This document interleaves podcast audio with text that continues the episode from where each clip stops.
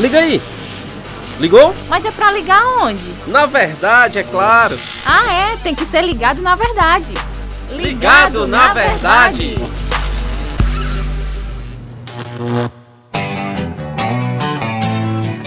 Muito bom, mais um podcast ligado na verdade. É uma alegria, um prazer estar com você novamente. Eu sou João Lucas Barroso e o meu fiel companheiro aqui de bancada do nosso podcast, o Inácio José, homem de Deus, né, Inácio? Fala, João, estamos por aqui. Pela graça, graças né? a Deus, pela graça de Deus.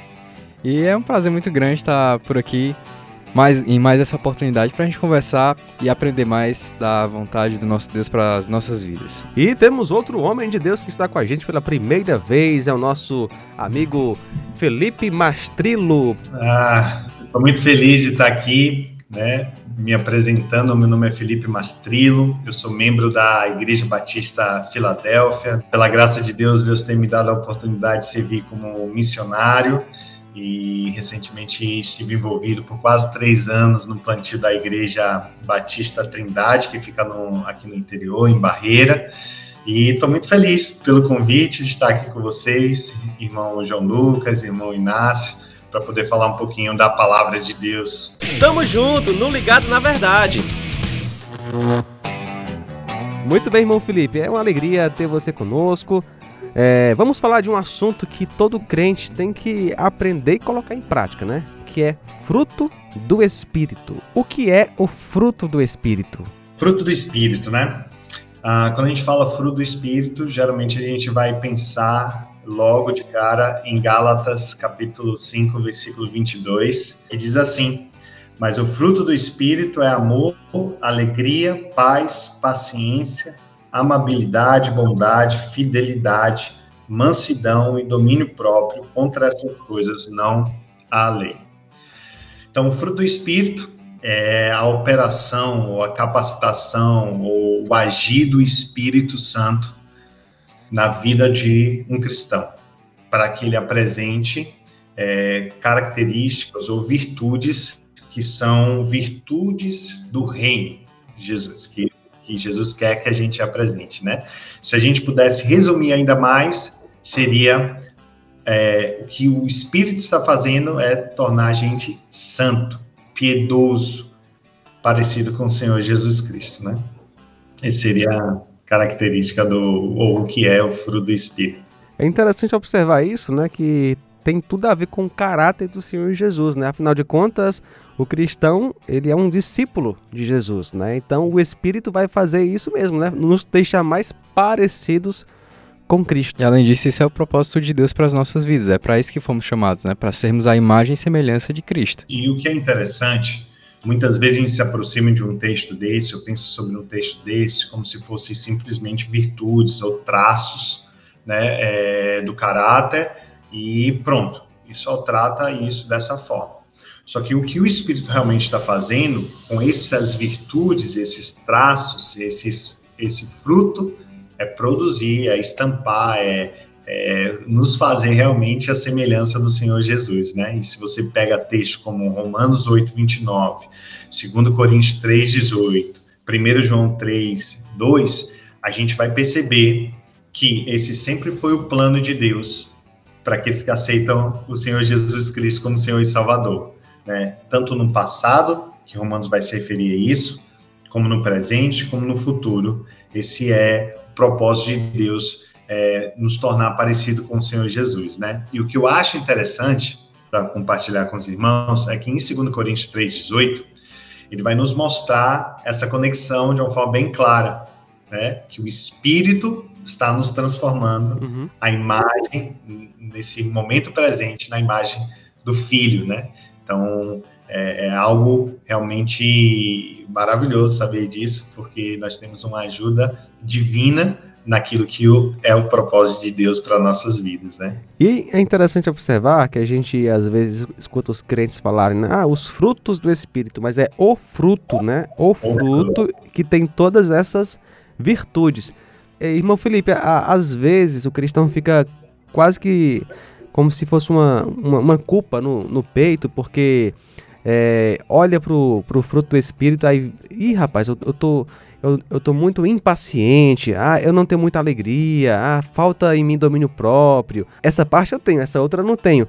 Aí fica quase que como se, como se ele colocasse um, uma Um carga, peso, né? é. um peso. Mas aí que entra a beleza do evangelho, porque é Cristo, é através do Espírito Santo, que faz essa obra em nós, né, de santificação. Isso. Eu acho, é, irmão João Lucas, que aqui a gente precisa é, ter um certo cuidado e um certo equilíbrio. De fato, é, nós temos ah, o fruto do Espírito, não é os frutos, é o fruto. Então, se ele está em nós e ele está trabalhando, ele vai produzir amor, ele vai produzir paz. Agora, o que a gente precisa reconhecer, que eu acho que é, e a gente precisa ter muita graça nesse sentido, é que Paulo está escrevendo aqui para os Gálatas, mas Paulo também já escreveu outras cartas, como por exemplo os Coríntios, que eram um, um povo assim um pouco, um pouco problemático, para não dizer mais do que isso, né? E ele sempre buscava ver a evidência da graça na vida dessas pessoas, certo? Então, quando o Espírito ele realmente está na pessoa, ele vai produzir esse fruto. Agora, eu não posso me comparar talvez aí com você, irmão, que pode estar numa caminhada maior, numa caminhada mais desenvolvida do que eu. E eu acho que também é interessante uma outra coisa, é que embora o Espírito esteja trabalhando o fruto na gente, isso não significa que eu possa, eu não possa ser, por exemplo, um cara muito amoroso, uma pessoa muito amorosa, mas tenha dificuldade com domínio próprio ainda certo? Uhum. Não, não é um equilíbrio 100% perfeito, é que o espírito vai trabalhar, mas a, a, realidade da vida cristã é que talvez uma área ou outra seja de maior deficiência, e aí a gente vai precisar crescer e ele vai estar tá, é, realmente é, produzindo isso em nós. E puxando o gancho do que você falou, que é muito importante, é, a gente precisa lembrar que esse texto, Paulo está dando uma, uma, uma certeza, uma promessa certo? Ele não está aqui é, com dúvida, titubeando ou algo parecido. Pelo contrário, ele está dizendo: esse é o fruto do Espírito.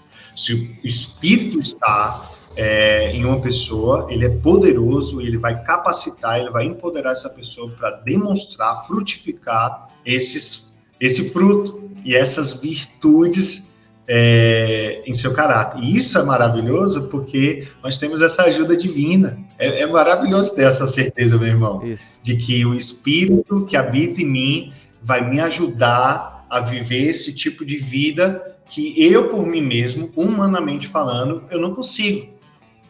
O exemplo disso, se a gente pegar, vamos pegar só o primeiro, a primeira virtude, o primeiro gomo, né? Que é o amor. Deus nos chama para amar Ele como? Com todo o nosso entendimento, com todas as nossas forças, né? com todo o nosso coração, com toda é, nossa alma. Então, se você parar e analisar esse mandamento, ele vai dizer assim: eu não quero só que você me ame com todas as suas, é, é, todo o seu ser. Eu quero que cada área do seu ser esteja engajada ao máximo. É, não é só o entendimento, é todo o entendimento. Então, esse chamado, esse mandamento do amor, ele é muito grandioso para nós seres humanos, a gente não atinge. E somente realmente, e somente o empoderamento, a capacitação, o poder do Espírito Santo que habita em nós, vai nos fazer demonstrar e frutificar esse amor que Deus quer que a gente demonstre. Né? É uma dependência aí. Muito bom. Tem um, um ponto importante que eu estava pensando aqui. Algumas pessoas podem imaginar, ah, eu sou um cara bom desde que eu nasci, ah, eu, eu nunca fiz isso. Eu amo minha família. Eu nunca traí minha esposa. Ah, então eu devo ter o fruto do Espírito. Só que não é assim, né? O fruto do Espírito tem a ver com a salvação que você ganha quando crê em Jesus como Salvador, não é isso? Correto? Sim, bom, é, totalmente. É, a, a, a carta de Gálatas ela é escrita por Paulo para combater justamente uma heresia, um falso ensino de que o ser humano ele podia de alguma forma pelas suas obras comprar a salvação. E ele vai dizer não, a salvação está somente em Cristo Jesus, é pelos méritos de Cristo, é pelo que ele fez na cruz. Então, eu, eu entendo essa pergunta, compreendo demais, porque eu sou esse rapaz. Eu cresci num lar super é, tranquilo, nunca fiz nada é, demais e andei é, de uma forma assim que, aos olhos do mundo, era é, um perfeito cidadão, um homem honesto, enfim. Eu era daquele tipo que, quando os amigos não podiam sair, se eu fosse pedir para as mães, as mães falavam: Ah, você vai estar com o Felipe, então pode ir. Né? Então, eu era desse tipo, assim, foi, foi como meus pais me criaram e como um privilégio que Deus me deu. Mas quando é, me deparei com a santidade de Deus, eu percebi que, na verdade, isso é, é, pode até existir em certo sentido, mas é uma fachada, né? Porque o coração e a mente estava totalmente poluída, distante do propósito do Criador. E mesmo que a pessoa demonstre isso, se ela não adorar a Deus e ela foi criada para isso, se ela não der glórias a Deus, se ela não viver para os propósitos de Deus, ela não está vivendo a vida verdadeira. Ela está vivendo uma vida falsa.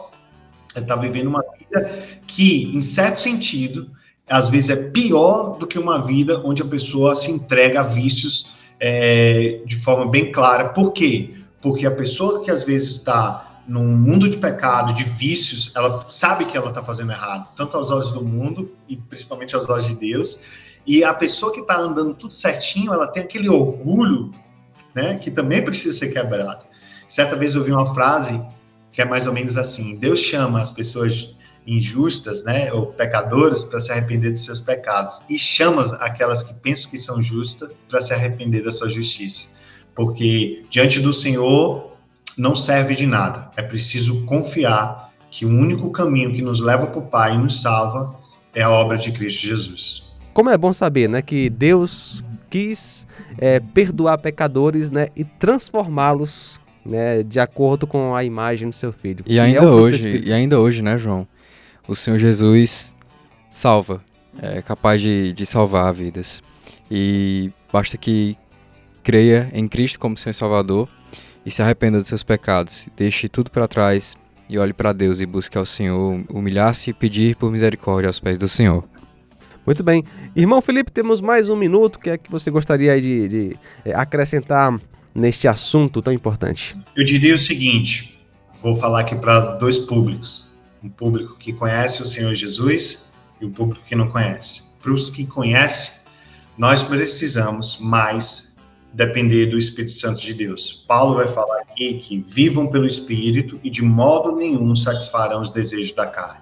Nós precisamos clamar mais a Deus, sermos mais humildes, quebrantados, orar mais, depender mais do Senhor para que a gente possa viver a vida cristã. A vida cristã, ela foi projetada para que ela funcione, para que ela realmente dê frutos quando a gente depende verdadeiramente do Senhor. Então, para quem estiver me ouvindo, não tem como você viver a vida cristã sem o poder, sem a capacitação do Espírito Santo. Nós precisamos disso, né? Então, eu o, desafio a orar mais, a buscar mais a Deus, a passar mais tempo na palavra de Deus, a clamar mais por força, uma determinada tentação, um determinado pecado, enfim, você pode, através do Espírito, mortificá-lo e caminhar de forma santa. E para aqueles que estão nos ouvindo, que não conhece ainda o Senhor Jesus e que porventura pode se achar justo, né? Somente um cumpriu a lei perfeita de Deus, que foi o Senhor Jesus Cristo. E ele veio, viveu a vida perfeita, foi até a cruz, morreu e ressuscitou para que todo nele coloque fé e se arrependa dos seus pecados, possa ser justificado diante de Deus. Quando você é justificado diante de Deus, ele lhe cela, ele lhe dá o Espírito Santo para poder fazer uma transformação na sua vida. Então, se você está buscando realmente uma transformação, é, uma libertação da culpa do pecado, uma vida nova, né? Conhecer o seu real propósito de vida, só há propósito, só há vida no Filho, em Jesus Cristo. E assim, se você crer e colocar sua fé nele, ele lhe dará o Espírito Santo para lhe capacitar a viver essa vida santa e nunca lhe deixará só. Muito bem, irmão Felipe, muito obrigado por participar, viu? Que Deus possa lhe abençoar grandemente, que tenhamos outros momentos, se Deus quiser, como este. Amém, meu irmão. Foi um prazer para mim, eu fico à disposição. Quando vocês precisarem, estou aqui, viu? Então, você que esteve conosco, compartilhe este podcast com seus amigos, com sua família e até a próxima, se Deus quiser. Valeu! E aí, curtiu? Podcast Ligado na Verdade é uma produção da Rádio Ceará FM 102,7.